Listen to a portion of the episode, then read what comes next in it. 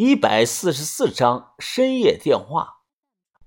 蛇女是湘湖一带的一个称呼，在湘南地区啊，其他地方也有类似的称呼，像苗寨的苗女、落花洞女、自梳女等。而这背后啊，都有一些地区民俗文化的影子。这附近啊，有不少的张湖人。小超市老板娘不愿意说，我就去问了别人。当然呢，是要给人点好处的。有个大娘在门口晒太阳，她从张湖啊嫁过来二十多年了。她告诉了我一些话，不知道是真是假。她说啊，蛇女从十五岁以后就生活在一个坛子里，这个坛子里有各种各样的蛇。蛇女呢，每天要喝三杯蛇血。谁要是让这个蛇女摸摸手背。就可以得到连公庙的祝福，这一辈子都是无病无灾。听得有点瘆人呐，怪不得小超市老板娘说自己小时候见过一次，害怕的三天都不敢去上学。买好东西后啊，我给石姐啊打了个电话，汇报了最新的情况。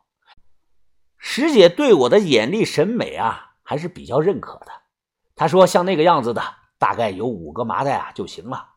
并且啊，不忘我对她表示感谢，夸我们办事的效率高。我算了，按照最慢的速度，一天挖上两麻袋的话，最多再有个三天，我们就能完成这项任务。巡山人的作息啊有规律，一般都是晚上八点半、十一点半和后半夜两点各去山上，知道这个时间点啊，就能避开这些巡山人。日落而作，日出而息。第二天晚上，挑挑拣拣的挖了两袋半。第三天啊，就挖够数了。我们将麻袋啊堆在废井机房的院里。石姐说，等他一到两天啊，他会尽快的派人开车过来取。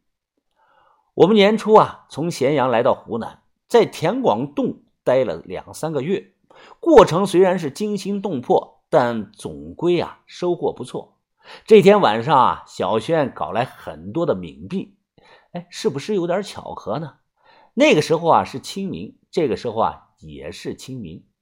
豆芽仔蹲在火盆前，爹呀，啊拿钱，啊拿布啊，啊拿钱拿布啊，多花点儿，哦我不能回去了，就在这儿给你烧点儿，想买什么买点什么吧。我也给早过世的父母烧了一些。天地银行面额一亿张，我还是有些担心啊！这么大的钱下去以后，能不能找开？小轩，你给你爸烧了多少啊？我没数，得有几百亿吧。小轩扭头问把头：“把头，这样我爸真的能收到吗？”把头坐在院子里，看着火盆，笑着说：“呵呵，这是别人说的，能收到的，放心吧。”因为啊是异地烧纸，把头让在地上画了一个圈这个圈啊不要画满，中间留了一个口子。然后呢，在一张纸上写上了去世人的真实姓名和出生年月日。写好以后，包了一点黄土，折叠起来，把火盆放到圈里，再把包的那个土的纸啊放到圆圈的断口处，然后就可以烧了。把头说：“这个相当于是挂号信。”烧了后啊，各大十字路口的鬼差呢，就会把这个信呢收到，然后呢再给你传出去。由这些十字路口的鬼差呢，把这些挂号信带到了地下的供养阁，最后呢再由供养阁发到去世人手上。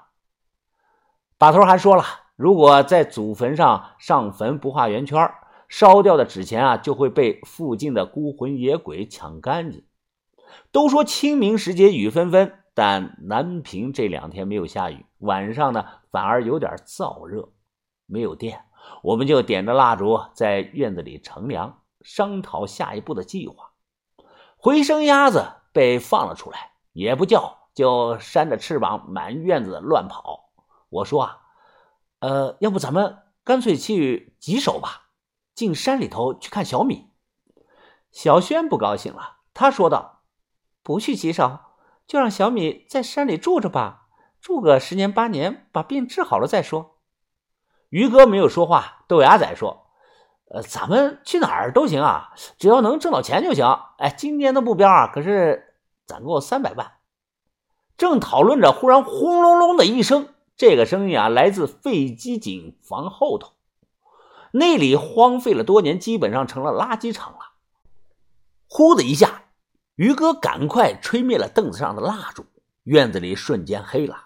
仔细一听，这是倒车的声音，在倒垃圾。有人吗？啊，是不是有人在里面啊？我们都屏气凝神的，不敢吭声。呃，奇怪啊，刚才分明听到有人说话。这个地方怎么会有人呢？哎，你别乱瞎说啊！不知道今天什么节啊？赶快走，赶快走！卸完这车下班了。等了十多分钟，确定门口没人了，我和豆芽仔爬上房顶去看。那里啊，倒了一大堆的东西，有破家具、破沙发、破麻袋什么的。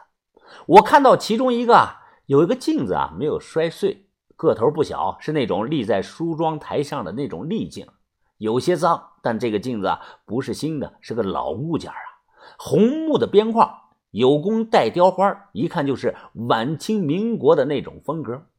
我心想啊，谁会把这个扔了呢？好歹也是个古董啊，这不明摆着让我们捡钱吗？从垃圾堆里抽了出来，豆芽仔拿到院子里用水擦擦。他回头笑道：“嘿嘿，哎，这个好啊，疯子。哎呀，反正等人来取货也是得两三天，哎，刚好用上，不用去买镜子了，省钱了。”豆芽仔说完啊，就摆在了屋里，对着镜子前啊整了整头发。小轩看到后啊，皱着眉说道：“这个镜子摆那里看起来不好啊，太旧了，万一有鬼住在那个镜子里边怎么办呀？还是扔了吧。”豆芽仔回头说道：“哎，什么有鬼呀鬼呀的，摆在这里多好啊！早上洗脸还能照一照，梳梳头呢。”我拱火的说道：“这个东西啊，它是红木的边框，说不定以前啊摆在哪个大家闺秀的闺房里呢。”豆芽仔在小轩面前吹牛逼的说道：“哎，听到没？哎，疯子都说了，哎是大家闺秀用的。哎，真要是有女鬼在镜子里啊，我就给他来段人鬼情未了。”嘿嘿嘿。小轩气的骂道：“真要是有女鬼，第一个把你阳气吸干！吵什么都！哎，于哥，哎，正好你来了。小轩说这个镜子啊摆在这不好看，哎，我看就很好啊，又不要钱。哎，于哥，你说好不好啊？”听后，于哥笑着说：“呵，我有个办法，你们想不想玩玩试一试啊？玩什么呀？”于哥指着镜子说道：“呃，过了十二点，什么都不要干，就对着镜子中啊。”看自己，看上一个小时或者是两个小时吧，可能就会看到镜子中的自己啊和现实中的自己表情不一样了。比如啊，你绷着个脸，镜子中啊自己却笑了。不听不听，别讲这些了，你们几个男的真是太坏了，吓唬我。小轩捂着耳朵跑到了一边，我笑着说道：“于哥，你真是有当神棍的天赋呀！呵呵，忘了上次。”你拉着我，哎，拿着生石灰去给太平间的女酒保招魂，哼！结果啊，最后咱们也没有看到那个女酒保啊。于哥尴尬的笑了笑，摆手说道：“哈，我那还不是也是听了别人说的吗？”晚上啊，人都睡了，袜子洗了，我叼着烟去院里搭袜子，路过镜子前，鬼使神差的就坐下了。吐了口烟，镜子中的自己也在吐烟，一脸的惬意感，真想扇他一巴掌。我拍了拍脸蛋镜子中的我也拍了拍，靠近看了一会儿啊。现在十二点多了，于哥说啊，看的久了，镜子中的自己会做出不一样的表情。我眯着眼盯着看了半天，啥也没有，太无聊了。突然呢，手机震动，我低头一看，这是个陌生号码。喂，谁啊？谁呀？说话呀！你谁呀？有病啊！不说我挂了啊！就在这时，手机里传来了一句女人的说话声，声音略带沙哑，但听得很是清楚。还记不记得我？现在混的怎么样了？这个声音啊，很陌生又很熟悉。下一秒，我差点从椅子上摔下来。红姐，是你吗？红姐，红姐！我太激动了，抓手机抓得很紧，手指都在颤抖啊！这绝对是红姐的声音，绝对不会错。就算时间过得再久，我也永远忘不了。几秒钟后，这道声音啊，又低沉的开口说道：“是我，云峰，我很想把头，很想你。”